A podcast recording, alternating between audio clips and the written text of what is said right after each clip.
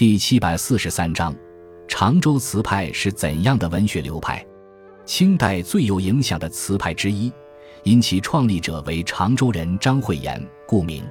词作为诗的一种变体，发端于唐代，两宋时达到极盛，元明时期跌入低谷，直到明末清初，词坛再度热闹，出现了推崇姜夔、张延清空纯雅的浙西派和推崇辛弃疾。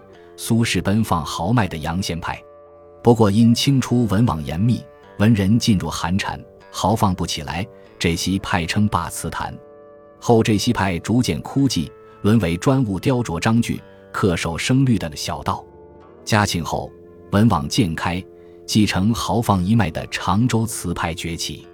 张惠言作为常州词派的发起者，其首先致力于在理论上给予词以与诗并列的尊崇地位。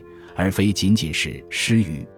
其次，他则强调词并非仅仅是文人言情的小玩意，而是与诗同样具有言志功能的大道。为证明此，他还特地编撰了一本词选，以证明自己的观点。在词选中，张对诸多词作进行挖掘，其微言大义的解读，有些说得通，有些则牵强附会。如他曾将温庭筠的著名艳词。菩萨蛮解释为感事不遇之意，后来的王国维曾对此类穿凿附会表示了自己的讥讽。不过在当时，响应者却甚多，并形成常州词派。稍晚的常州词派的另一位代表人物周济进一步发挥张惠言的观点，并提出了词史一说，以与诗史并尊。常州词派对青词发展影响甚大。